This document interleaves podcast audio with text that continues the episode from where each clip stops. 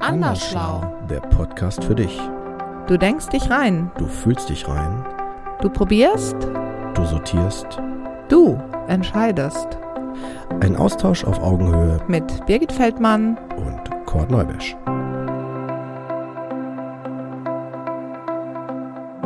Ja, hallo, liebe Zuhörerinnen und Zuhörer. Wir begrüßen euch zu einer neuen Folge von Andersschlau. Herzlich willkommen. Heute wieder mit einem Gast. Mhm. Wir begrüßen Cornelia. Hallo Cornelia. Hallo. Liebe Cornelia, wir haben dich schon einmal in unserem Podcast zu Gast gehabt. Hochbegabung, ein Thema für die ganze Familie. Erinnert sich bestimmt der ein oder die ein oder andere an dich. Ein, äh, eine Folge übrigens, die auch sehr, sehr stark frequentiert war. Ich denke, war auch nochmal ein ganz äh, intensives, spannendes Thema. Ähm, insbesondere auf den Hinweis, ähm, den du ja gegeben hast, dass ja doch viele Eltern nicht unbedingt sich selbst mit dem Thema identifizieren oder in Zusammenhang sehen können. Wenn also, ne, zum Beispiel auch wie in eurem Falle, zwei äh, hochbegabte Kinder der Familie sozusagen äh, gegeben sind, plus dann noch bei euch die Tatsache, du und dein Bruder hochbegabt und äh, dein Mann machte ja dann sozusagen den Reigen komplett. Hm. So ist es. Heute wollen wir über die Deutsche Gesellschaft für das hochbegabte Kind sprechen, ein gemeinnütziger ehrenamtlicher Verein, der seit inzwischen über 40 Jahren existiert. Ja, und im Prinzip ja auch der die Schnittstelle bietet, über die wir beide uns kennengelernt haben. Genau.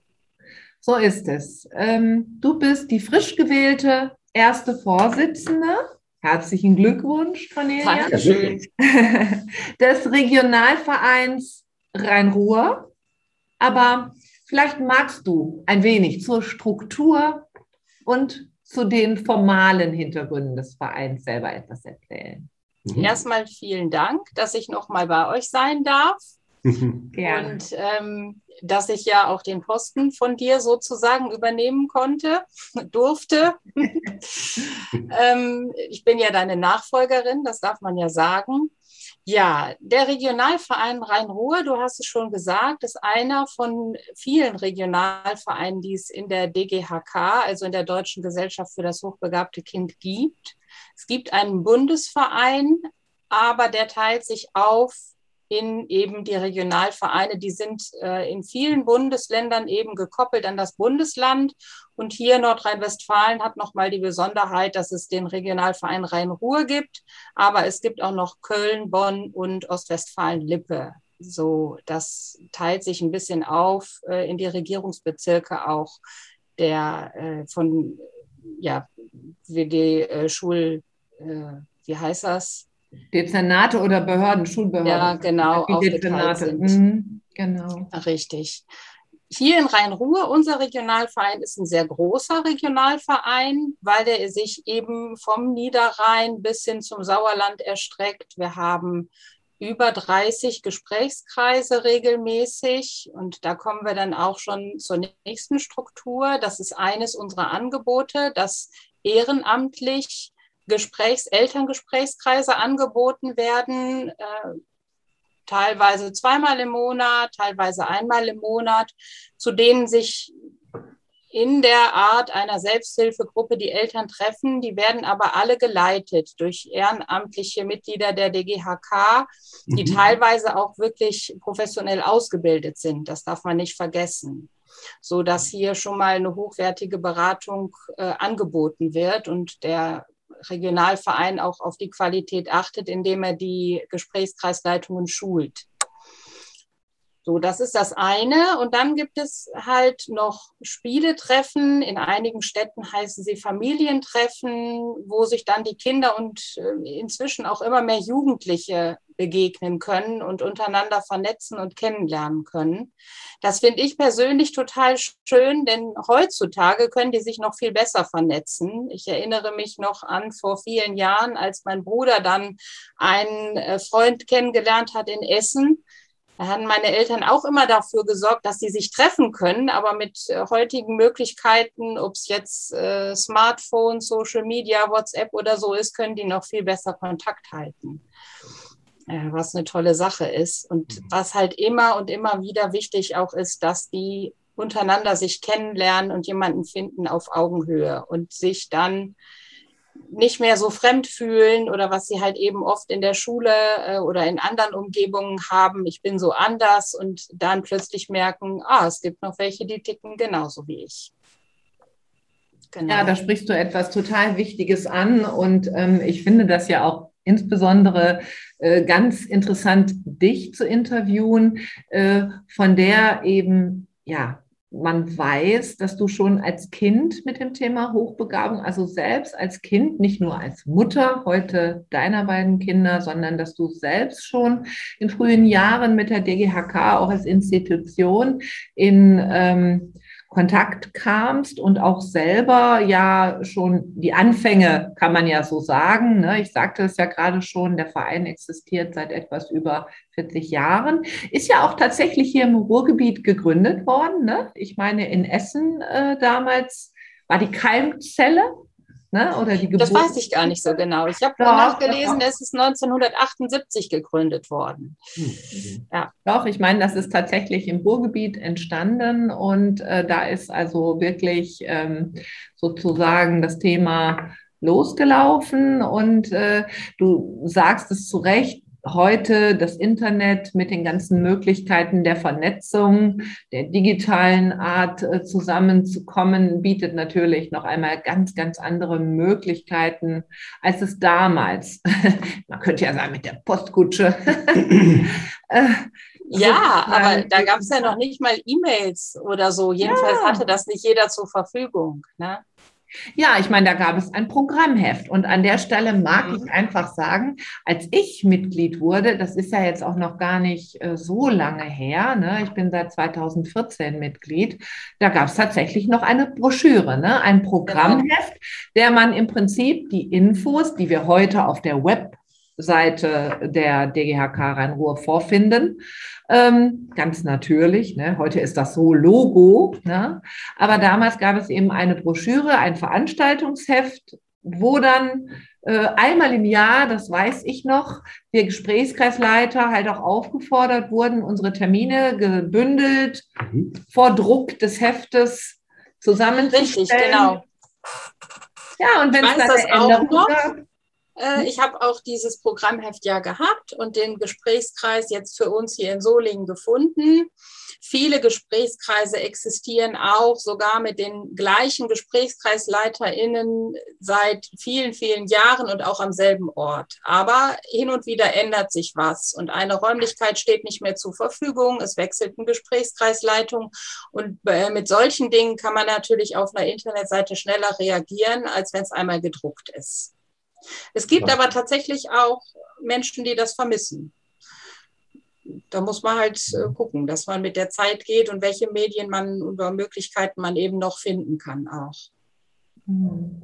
Ja, ich meine, klar, ne? einmal was in Papier äh, oder auf Papier steht, ist natürlich erst einmal unveränderbar. Wenn jemand erkrankt oder eine Location wegbricht, dann äh, ist das alles sozusagen äh, ja nicht mehr up to date. Ne? Aber gut, wie gesagt, ich denke, das ist uns allen klar, dass das Internet äh, heute äh, mit allen Vor- und Nachteilen, um mal kurz nur zu sagen, das kann ich mich noch zu meiner Vorstandsgeschichte gut erinnern, dieses DSGVO, äh, mhm. also diese Datenschutzthematik, meine Güte, was hat uns das äh, äh, wirklich ähm, an Zeit und Energie gekostet, mhm. wo wir das Gefühl hatten, ne, wir können jetzt hier gar nicht inhaltlich arbeiten für den Verein, nur eben formal unsere Hausaufgaben machen, um äh, uns anzupassen an die Bedingungen, die einfach an jeden Verein übrigens ne, natürlich äh, gekoppelt wurden, der eine Homepage äh, betreibt. Richtig, ja. Ja, ganz genau. Ja, und dann wären ja vielleicht auch noch die Familienfreizeiten äh, zu nennen, so als drittes, ne, was im Prinzip ja so unser großes Tätigkeitsfeld abrundet.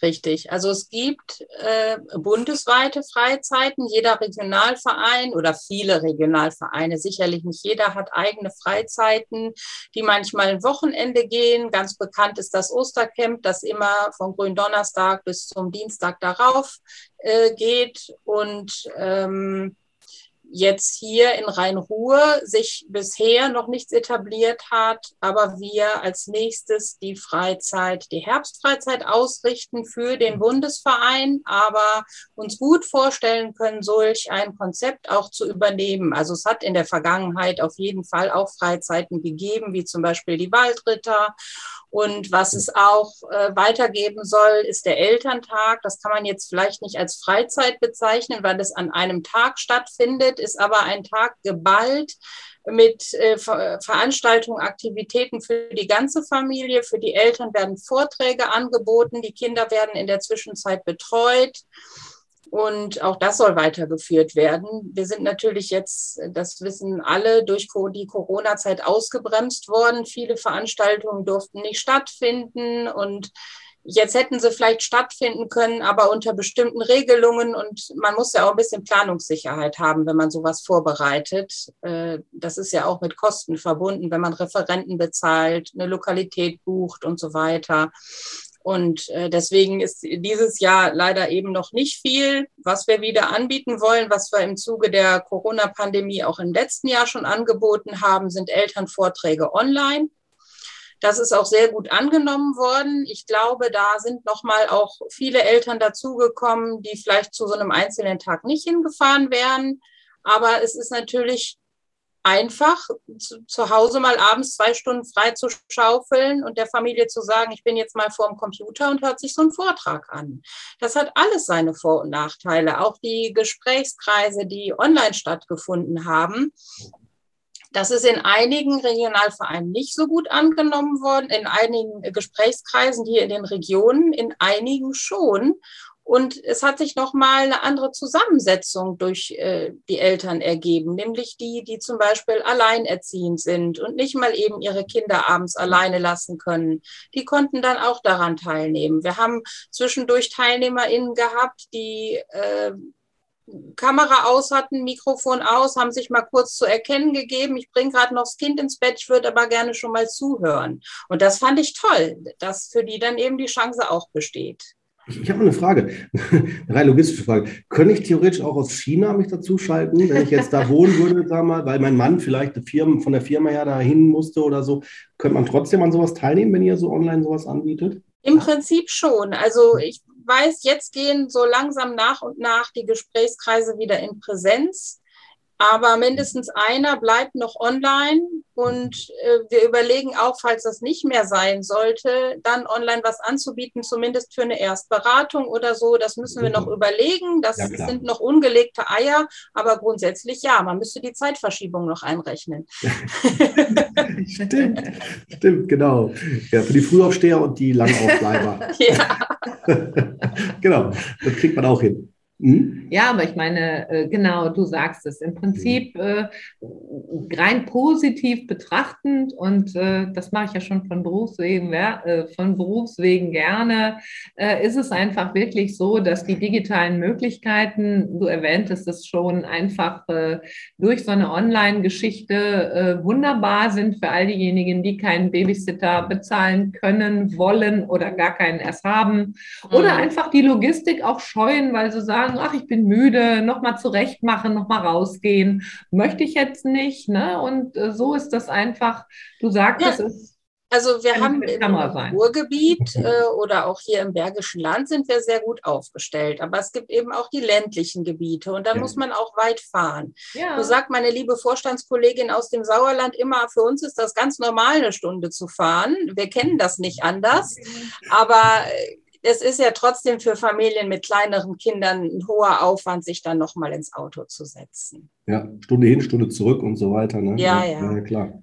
Ja, genau. Wenn man schon einen Arbeitstag und, und Kinder und alles hinter sich hat ja. und müde ist, das darf man ja auch nicht vergessen. Und dann noch aufnahmefähig, genau. Dann noch mhm. aufnahmefähig sein. Ne? Ja, und manchmal ist das auch äh, emotional ganz schön aufwühlend, wenn man sich da mhm. in so einen Gesprächskreis begibt. Nicht immer. Es werden viele, viele Informationen verteilt, aber man, äh, wenn man Hilfe sucht, gibt man ja auch was von sich preis. Hm. Ja, auf jeden Fall. Ich meine, das ist ja einfach äh, schon ein besonderes Thema. Und ich kenne das ja selbst. Im Prinzip, ähm, ich bin Mitglied, ich bin aktive, ich war lange Jahre im Vorstand und inzwischen bin ich nur noch aktive. Hier in meiner Heimatstadt Mörs leite ich ja auch einen ehrenamtlichen äh, Elterngesprächskreis für die DGHK und habe natürlich auch Erstberatungsgespräche im Rahmen dass ich angerufen werde, angefragt werde und erlebe ja auch immer wieder Eltern unterschiedlichster hm. Couleur, kann man sagen, von ganz scheu mhm. und sehr bescheidenem An- und Auftritt, beziehungsweise auch manche Eltern natürlich extrem schon beschwert, extrem vielleicht schon manchmal zu lange gewartet, alle anderen Facetten wurden durchprobiert, Stichwort Autismus oder ADHS, ADHS, ADHS ja, genau. Das heißt, äh, Leidensdruck ist so das Wort, ähm, ne, was ich so ansprechen mag, um einfach äh, aufzugreifen, was du gerade gesagt hast, bei so einem Gesprächskreis, ja, das geht schon an die Substanz. Ne? Das ja. ist dann schon intensiv, eine intensive Erfahrung. Und es ist aber, wo du das gerade erwähnst, dass Eltern scheu sind, das erlebe ich auch ähm, dass ganz oft Eltern da sind, ich weiß gar nicht, ob ich hier richtig bin, ich bin nicht so sicher, ja. mein Kind ist aber noch nicht getestet. Und das würde ich noch mal ganz deutlich sagen, man muss nicht getestet sein und ein Ergebnis vorweisen, wenn man in diesem Verein Mitglied sein will. Man muss aber auch nicht sofort Mitglied werden, wenn man in einen Gesprächskreis geht. Das mhm. ist natürlich wünschenswert, vor allen Dingen, wenn man dann auch häufiger davon profitiert. Wir als Vereinsvorstand können uns das nur wünschen. Aber es ist nicht Verpflichtung. Und ähm, es schadet niemandem, sich das einfach mal anzuhören. Und das ist so oft, da werden irgendwie zwei, drei Situationen beschrieben oder Symptome geschildert und alle anderen acht, die da sitzen, nicken schon ganz heftig mit dem Kopf. Und dann weiß man schon, aha, da gibt es welche, die haben das auch schon mal gehört. Und das ist manchmal auch ein Selbstläufer der Eltern untereinander dann tatsächlich, dass sie sagen, ja, das kenne ich von meinem Kind auch und ja, und da wird dann schon ganz schnell bestätigt, doch, du bist hier anscheinend schon richtig. Ja. Super. Also ich höre ja raus, ne, die Hemmschwelle ist mega niedrig und äh, gerade für die, die halt noch so unsicher sind, ist das auch eine super Plattform, weil man wird ja, höre ich raus, bestärkt. Ne? Genau. Also auch bei den, an den Stellen, wo wirklich Potenzial ist oder wo was ist und dann hat man ja gleichzeitig auch eine Orientierung und so, so habe ich jetzt das auch verstanden, sonst genau. mich bitte, wenn ich da falsch liege. Das ist ja auch mit eines der Ziele, ne, die ihr habt, dass das ja Richtig. genau das, dass man da eine Anlaufstelle hat, dass man sich austauschen kann, dass man da was aufbauen kann. Ne? So ist es. Genau. Ja, das ist ein sogenanntes, ach, jetzt hau ich einen Fachausdruck raus, ein niederschwelliges Angebot. Uh, ich finde diesen ja. Ausdruck ganz schrecklich. Aber ja. es entspricht ja äh, diesem Wortlaut. Ne? Das heißt grundsätzlich, alle, äh, ich sage jetzt einfach mal, Teilnehmer können kostenlos, unverbindlich, ohne ne, Risiko einfach mal teilnehmen, wobei ich an der Stelle wirklich Mut auch machen darf, es einfach mal auszuprobieren. Ich kann mich deinen Worten da nur anschließen, weil in meinen Jahren, und ich leite jetzt im sechsten Jahr meinen Gesprächskreis, ist noch niemand da gewesen, der da auch nicht hingehört hätte. Ja beziehungsweise ich gehe einen Schritt weiter, wer schon zum Hörer greift. Äh, äh, in der Regel ja, ja. merkt man schon. Fühlt ja. euch bestätigt, da äh, eurer Intuition an der Stelle zu folgen und es mal auf sich wirken zu lassen. Ne? Mhm. Auch, auch mal den Schritt dann eben zu gehen, Richtig. Äh, so einen Kreis mal zu besuchen. Meistens herrscht da doch letztlich fröhliche Stimmung, zumindest kann ich das so aus Mörs sagen, das Positive versuche ich immer ähm, siegen zu lassen. Klar gibt es turbulentere, auch emotionalere Abende, keine Frage. Mag ich auch an der Stelle jetzt nicht verschweigen. Ja, aber, aber angemessen. Ne? Dann, angemessen, ne, natürlich, ne? auf jeden Fall angemessen. Und ich finde, ähm, ja, das ist ja ein Stück weit ne, die Aufgabe dann der Moderationsleitung, ein bisschen, äh, ja, für Bogenglättung, also einfach im besten Sinne, ne. Richtig, und aber auch die Grenzen aufzuzeigen. Also es ist ein ehrenamtlich geführtes Angebot. Und ich weiß sehr wohl, dass viele Gesprächskreisleitungen sehr gut ausgebildet sind, aber es treten dort häufig dann auch noch ich sage jetzt mal beispielsweise Familienprobleme zutage, die jetzt nicht direkt was mit der Hochbegabung zu tun haben. Und da ist es dann auch professionelles Moderieren, wenn man sagt, an dieser Stelle können wir hier leider nicht weiterhelfen. Und wir können und dürfen keine konkreten Therapeuten, Institutionen oder so empfehlen. Aber es ist auch letztendlich eine Selbsthilfegruppe und ein Austausch untereinander. Häufig übernehmen die Eltern das dann auch selbst und sagen, ich bin hier gut aufgehoben und ich bin da gut äh, beraten worden oder so. Hm, das ist ähm, ja auch immer sehr individuell. Also das, man kann auch nicht sagen, ich empfehle jetzt grundsätzlich diese Schule. Erstens steht und fällt das immer mit einem Lehrer, einer Lehrerin und man kann nie sagen, die ganze Schule. Und zweitens ist das immer ganz viel die Chemie zwischen Lehrerin und Kind. Also man, man kann nicht pauschal sagen, diese Lehrerin ist toll, da müssen alle Hochbegabten hin, sondern das muss eben einfach auch passen. Mhm. Und da muss man eben schauen. Also das wird ganz, ganz oft gefragt. Ja, wo soll ich denn mit meinem Kind hingehen? Ja, welcher Kindergarten ist denn geeignet? Welche Schule ist denn geeignet? Das ist ganz schwer, da pauschal irgendwas zu empfehlen. Das mhm. geht nicht. Aber trotzdem ist ein Austausch untereinander immer sehr wertvoll ich, ich frage mich gerade, wenn ich jetzt zum Beispiel sehr schüchtern bin und so, ne, vielleicht als Elternteil und sage so, oh Mensch, ne, wer ist denn nicht, nicht, dass mich da jemand kennt oder ne, ich will gar nicht vielleicht, dass man sofort meinen Namen weiß. Wie geht ihr denn eigentlich da so damit um dann so? Ne? Kann man auch so erstmal anonym, anonym in die Gruppe rein, ohne sich outen zu müssen? Ich weiß nicht, oder? Wie es du es machst, Birgit, ich weiß, bei uns im Elterngesprächskreis wird nicht verlangt, dass man seinen Namen sagt. Wir sind nicht die anonymen Alkoholiker, obwohl ich auch ehrlich gesagt gar nicht ja. weiß, ob das nur ein Klischee ist. Ich war noch nie in so einer Gruppe, ja, dass man sagt, ich bin sowieso und mein Kind ist hochbegabt. Das ist nicht der Fall. es ist natürlich immer mal möglich, dass man jemanden trifft, den man kennt. Ja. Und ich habe auch schon aus Gesprächskreisen gehört, dass Leuten das unangenehm ist, dahin zu gehen, weil es könnte sie ja einer kennen. Das ist natürlich traurig. Denn ja, dort sollte, und das wird auch immer wieder gesagt, offen gesprochen werden können. Und was dort erzählt wird, das bleibt auch dort. Da wird nichts weiter erzählt. Das, so, ja. dass man das Vertrauen haben kann. Ich weiß nicht, wie ist es bei dir, Birgit? Äh, sagt ihr Namen oder kennt ihr untereinander die Namen? Also bei uns ist es so, wir führen den Gesprächskreis mit dem Du, weil ich einfach finde, dass sich solche Themen mit Du, also das kenne ich hier auch aus dem psychotherapeutischen Setting so, dass man sich duzt, ne? also auch manchmal nur tatsächlich für die Dauer des Settings. Mhm. Und äh, wir machen das eben im Gesprächskreis auch so. Das ist irgendwann entstanden und ich finde einfach, äh, das ist eben ein netterer Umgang miteinander, aber ich äh, verlange dann natürlich einfach nur, dass die Personen sich kurz vorstellen mit ihrem Namen. Aber ich muss sagen, ich bin ehrlich, ich kenne jetzt nicht das Thema des Nicht-Vorstellen-Wollens. Also das ist mir tatsächlich mhm. noch nicht untergekommen. Aber es wäre auch kein Problem zu sagen, ich bin die Lena oder ich bin der Peter und dann ist gut. Ne? Jeder, mhm. ich sage immer, ihr erzählt genau. alle das, was ihr wollt und äh, ne, manche gehen direkt ohne Umschweife ins Thema mit dem Kind. Manche stellen aber auch ihren Leidensweg, sage ich jetzt mal, vor. Das, das liegt alles im Auge des Betrachters. Mhm. An der Stelle ist dann natürlich immer gleich schon äh,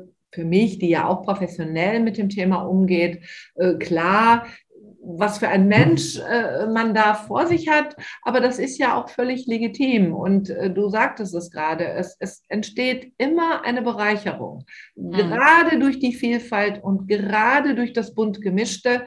Ähm, genauso wie wir ja keine Schule wirklich empfehlen können, weil letztlich jeder anders ist. So kann man ja auch diesen einen Satz immer wieder zitieren. Kennst du einen Hochbegabten? Kennst du einen Hochbegabten? Mhm. Ne? Genau. Ja. Äh, Hochbegabung, ähm, ich glaube, da haben wir ja schon mit dir im Podcast drüber gesprochen, wird ja gemeinhin in der Gesellschaft so verzerrt ja. dargestellt.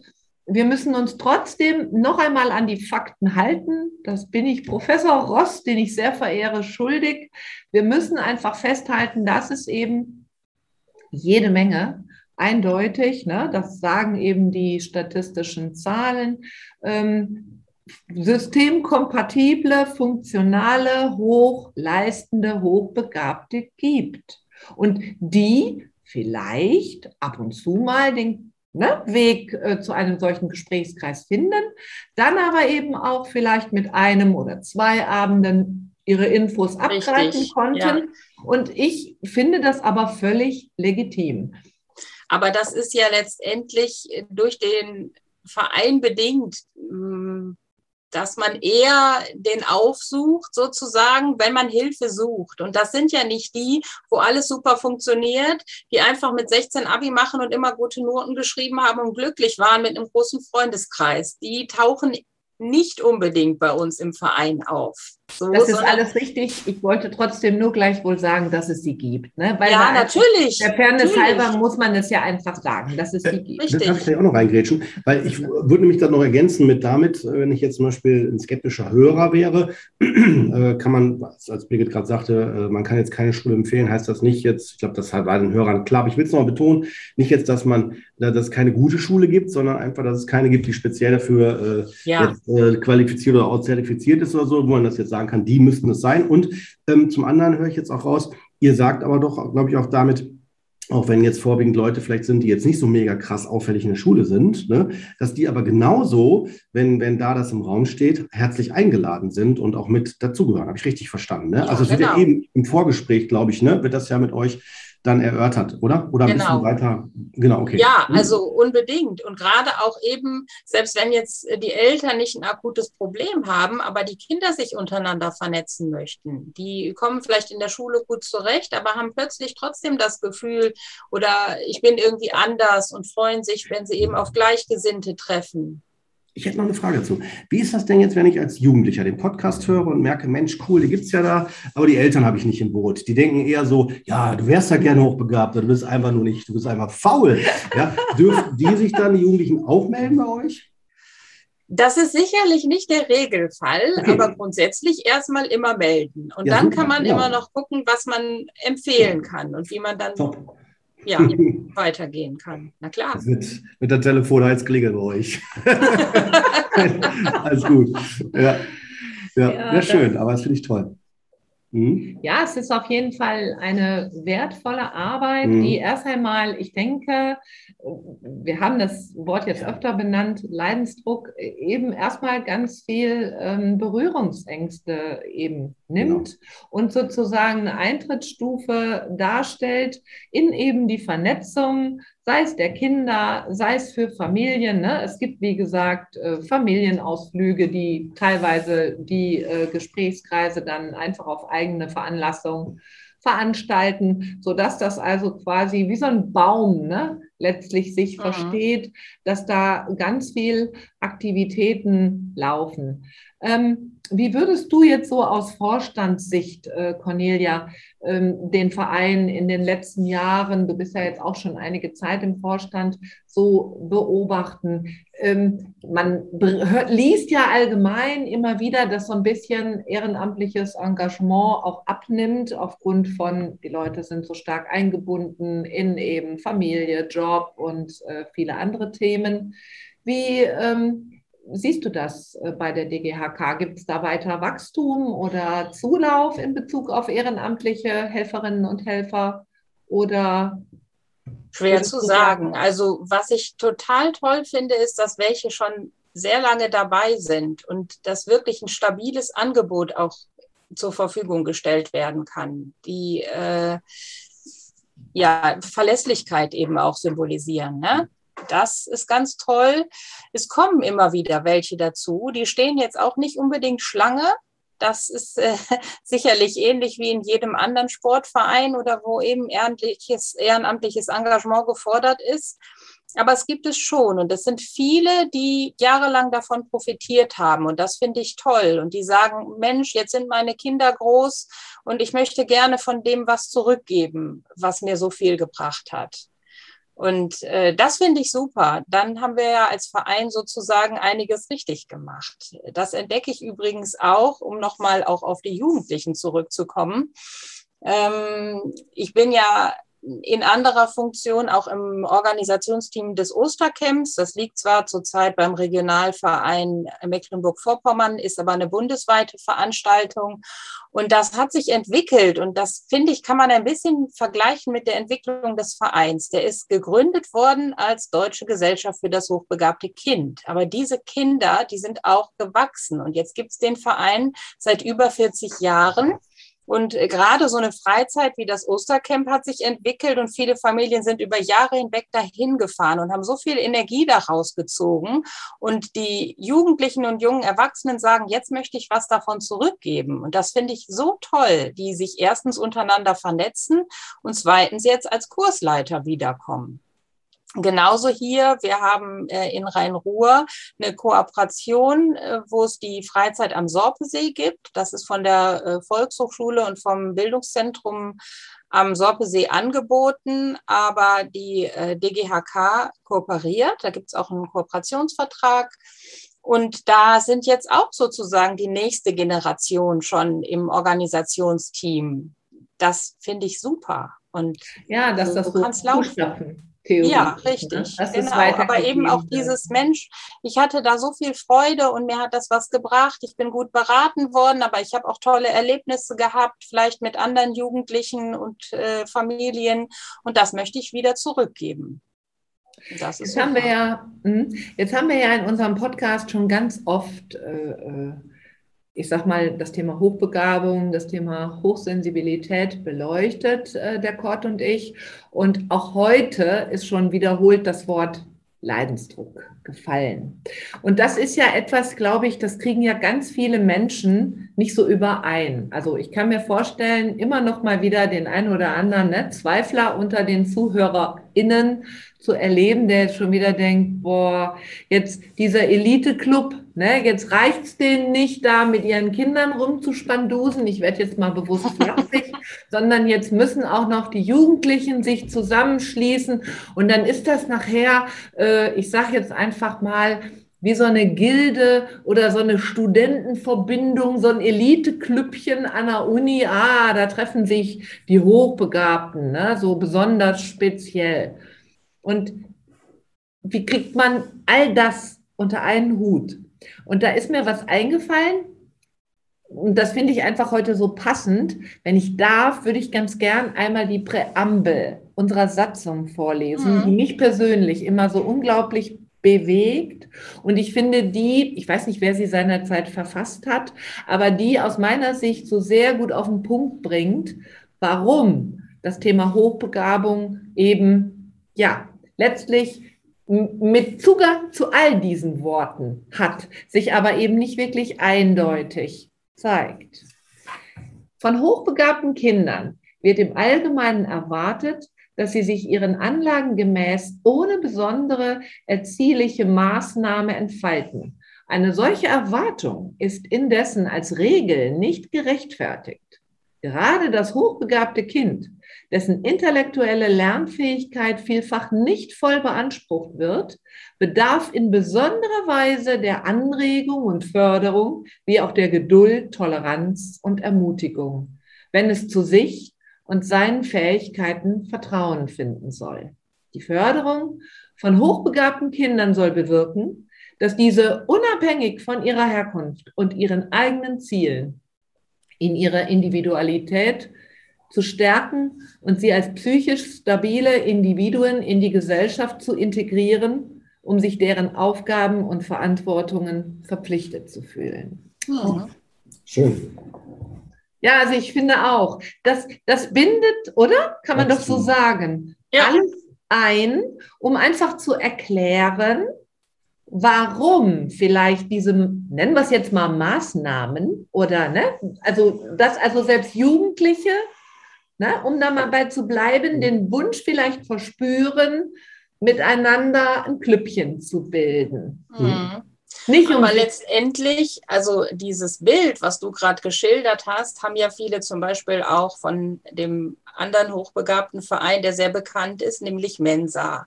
Mm, da muss man ja auch noch einen äh, Test machen, um überhaupt aufgenommen werden zu können und so. Das ist ja bei der DGHK schon mal niedrigschwelliger und ich hoffe, dass sich so ein Bild nicht ergibt. Ich werde auch nicht müde, das zu erklären.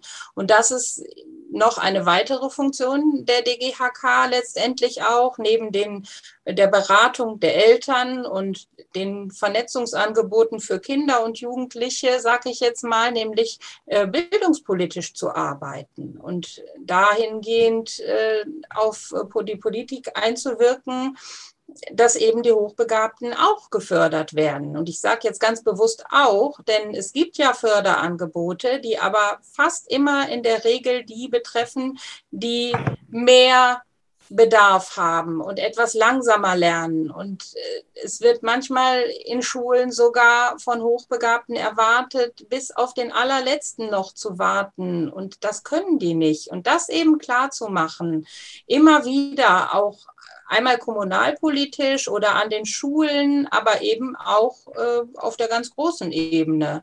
Äh, das muss auch Sinn und Zweck des Vereins sein.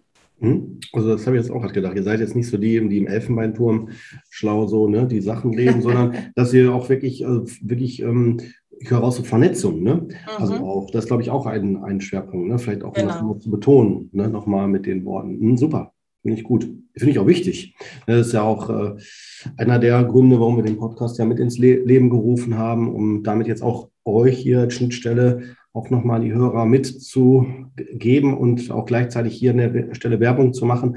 Wir werden in den Show Notes und auf unserer Homepage Anderschlau äh, entsprechende Informationen auch noch verlinken. Mhm. Ja, es ist ja interessanterweise so, dass die Erwachsenen, mit denen wir hier in den Gruppensettings arbeiten, das wird dich nicht wirklich wundern, das sind natürlich fast ausschließlich kinderlose Erwachsene. Ne? Und, mhm. und, und wir beide, ja. liebe Conny, das sage ich jetzt einfach mal so, äh, wir hätten ja beide keinen Zweifel, dass wir den, die ein oder andere auch wahrscheinlich im Elterngesprächskreis ansonsten schon längst angesprochen ja hätten. Aber dadurch, dass das Thema sich sozusagen nicht ergibt oder ergeben hat bei dem einen oder anderen, ähm, war einfach eben, äh, ich sag mal, die sind mit depressiven Symptomen in der psychotherapeutischen Praxis oder äh, sonstigen Anlässen hier äh, sozusagen angekommen und äh, waren sich tatsächlich dieses weißen Flecks oder blinden Flecks, es könnte was mit Unterforderung,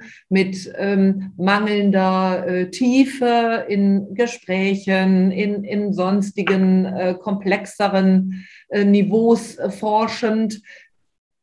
Wahrscheinlich alles für viele Leute bis dato Neuland einfach weil man durch eben hier dieses Thema Kind natürlich noch einmal eine andere Schleife läuft und damit ja auch noch einmal ähm, mitreisen kann. Ja. Die ja. sich ähm, ne, schon ab Kindergarten, so würdest du es ja wahrscheinlich auch äh, bemerken, ähm, beim Kind oft Auffälligkeiten ja.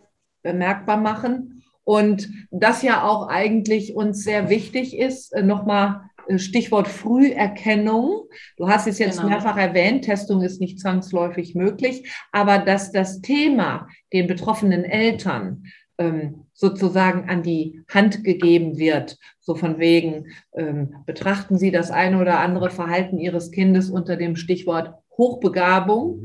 Äh, also mit anderen Worten, um es in eine positive Richtung zu ziehen und nicht irgendwie ein, ähm, ja, ein Krankheitsbild Richtig, richtig. Da kann man natürlich froh sein, wenn man im Kindergarten auf Personal trifft, die da auch äh, ein offenes Auge und ein offenes Ohr für haben.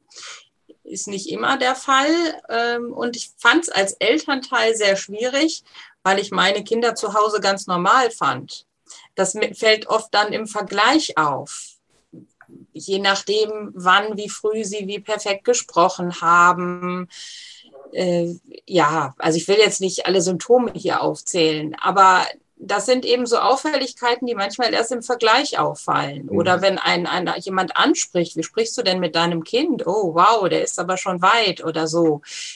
Dann fällt es auf. Und wenn das keine Probleme macht, ist ja alles gut. Aber solche Dinge wie im Kindergarten äh, sich an die älteren Kinder immer halten oder am liebsten mit Erzieherinnen äh, sich aufhalten und gar nicht mit den anderen Kindern spielen, da könnte man schon hellhörig werden und mal genauer hinschauen einfach. Hm. Ja, so ist es.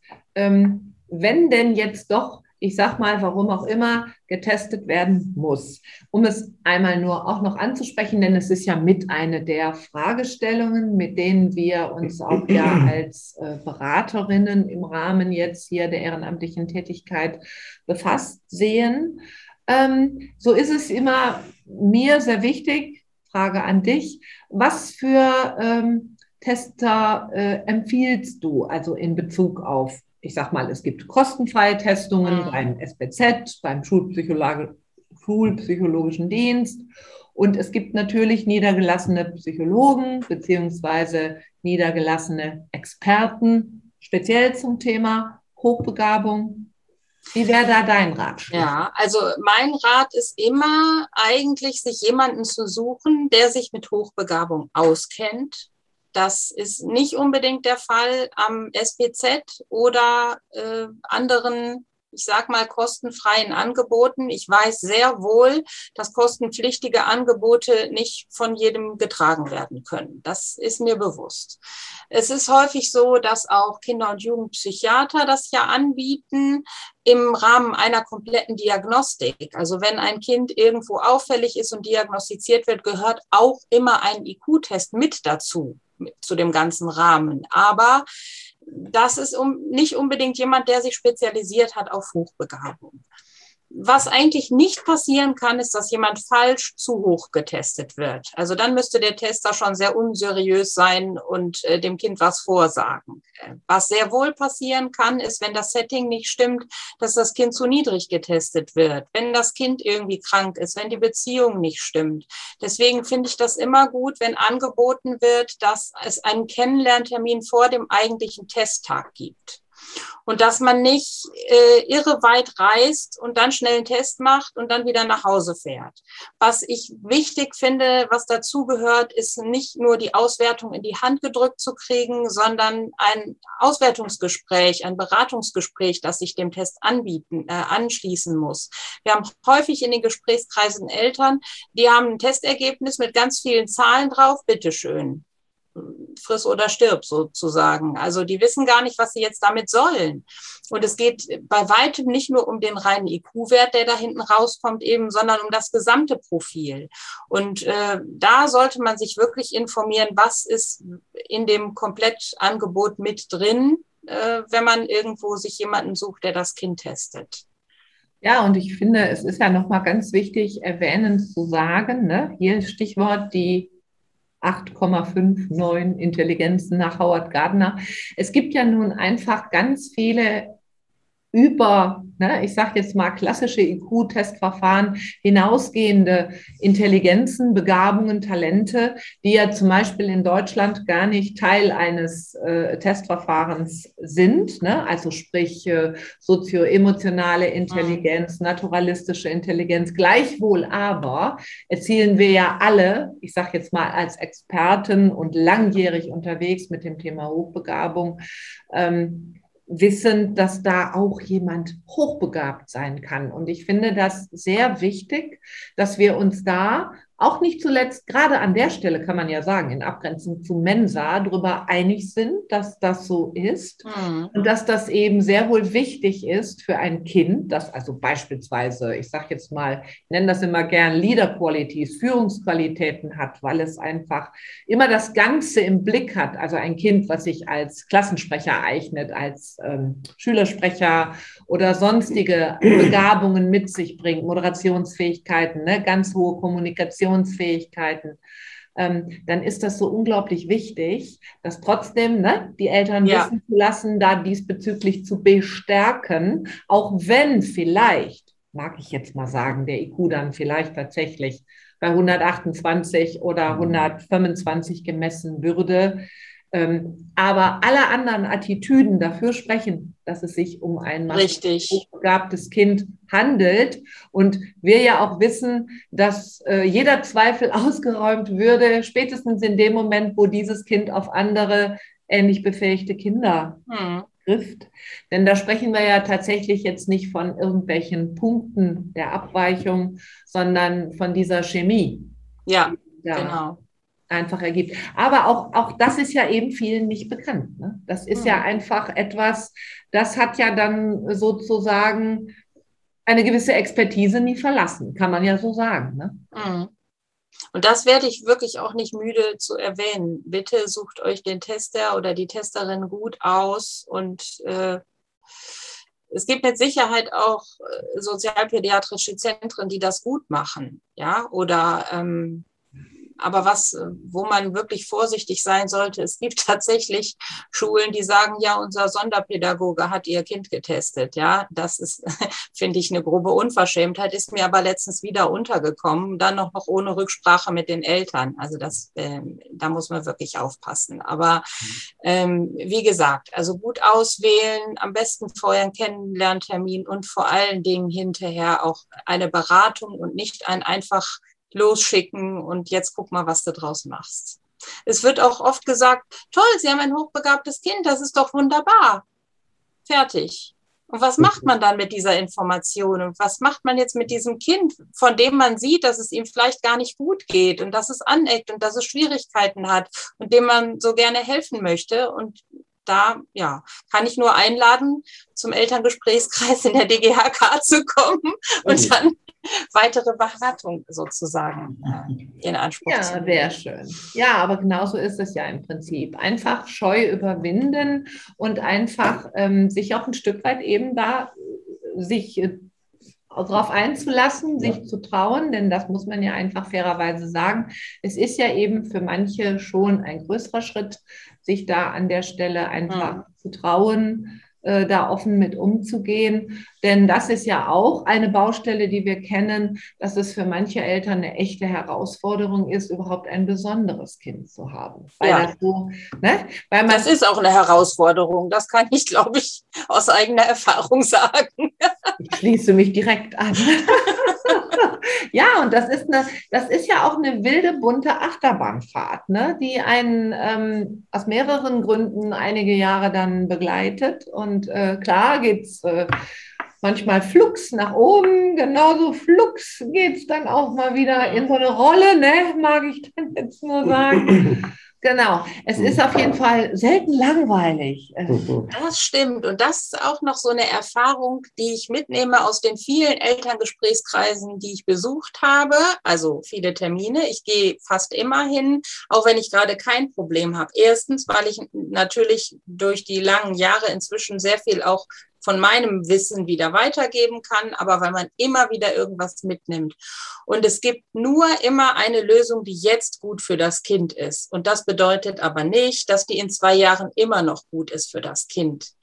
Und das darf man auch nicht vergessen. Also wenn das Kind jetzt eine Klasse überspringt und es fühlt sich wohl, dann ist es total schön, dass man mal durchatmen kann. Und das sollte man auch tun, weil es heißt nicht, dass es in fünf Jahren nicht oder in drei Jahren oder wann auch immer eine neue Lösung oder eine andere Lösung gefunden werden muss. Ja, ja. das ist so.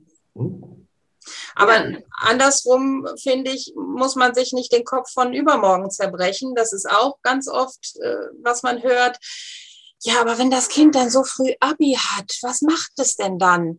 Jetzt ist mein Kind in der Grundschule. Da zerbreche ich mir den Kopf darüber, wenn es das Abi so früh hat. Also nicht verrückt machen auch einfach. Jetzt gucken, dass es dem Kind gut geht und was die beste Lösung gerade im Moment ist und dann kann man immer noch überlegen, entweder das hat gar nicht so gut geklappt und es wiederholt nochmal irgendwann eine Klasse, das ist auch völlig in Ordnung. Oder es macht tatsächlich so früh Abi und macht ein Auslandsjahr oder ein freiwilliges, soziales, ökologisches oder was auch immer Jahr. Also es findet sich immer irgendeine Lösung, aber die kann man erst dann suchen, wenn sie gefordert ist und nicht schon zehn Jahre im Voraus. Ja, dieses vorwegeilende Denken, wo kommt mhm. das nur her? Ne? Ja. Mag ich so, mag ich nur so ganz kurz noch mit einfliegen. Aber du hast natürlich vollkommen recht. Es ist wichtig, ganz klar darauf abzustellen, dass wir im Hier und Jetzt sind und äh, dass fürs Hier und Jetzt dann einfach mhm. etwas äh, gefunden werden muss. Und äh, an der Stelle ähm, ja, man sich einfach klar werden darf, es muss nicht zwangsläufig in Problemen ausufern, ausarten, gar nicht. Aber wenn es sie eben gäbe, dann ist es einfach schön zu wissen, man findet quasi in der Nachbarschaft, aber doch zumindest, ich behaupte jetzt mal hier bei uns, ne, im Rahmen vom Radius von 50 Kilometern, Ja. 40, 50 Kilometern, um jetzt die ländlichen Gebiete mit reinzunehmen, schon Hilfe völlig umsonst, darf man ja an der Stelle sagen. Und vielleicht last but not least, magst du noch etwas sagen? Natürlich freuen wir uns über neue Mitglieder.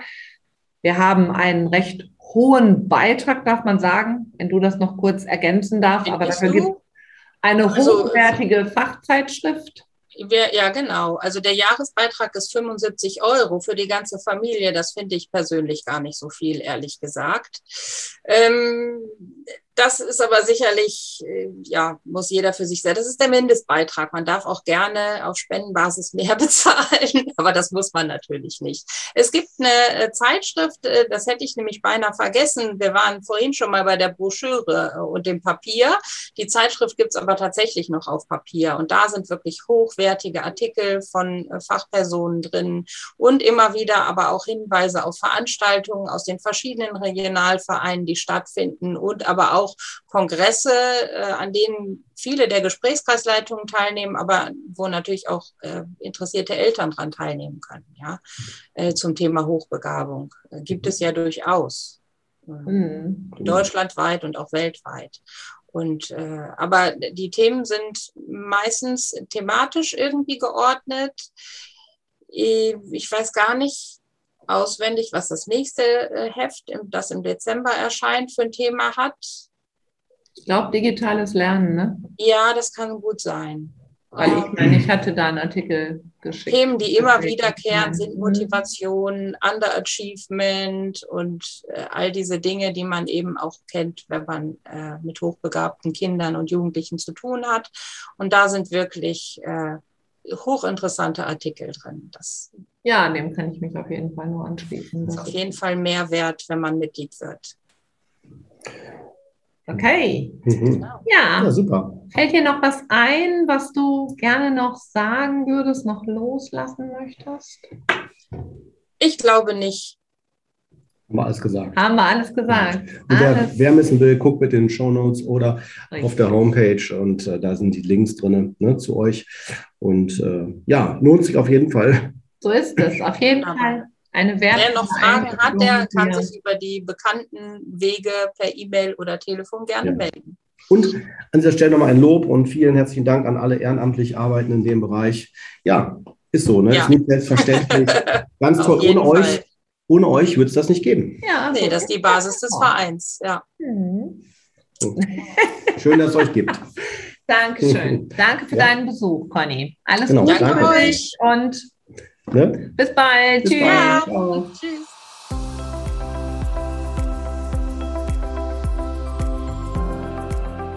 Du tust es. Du bist es. Du lebst es. Wenn dir der Podcast gefallen hat, freuen wir uns, wenn du uns deine Gedanken, Ideen, Anmerkungen mitteilst.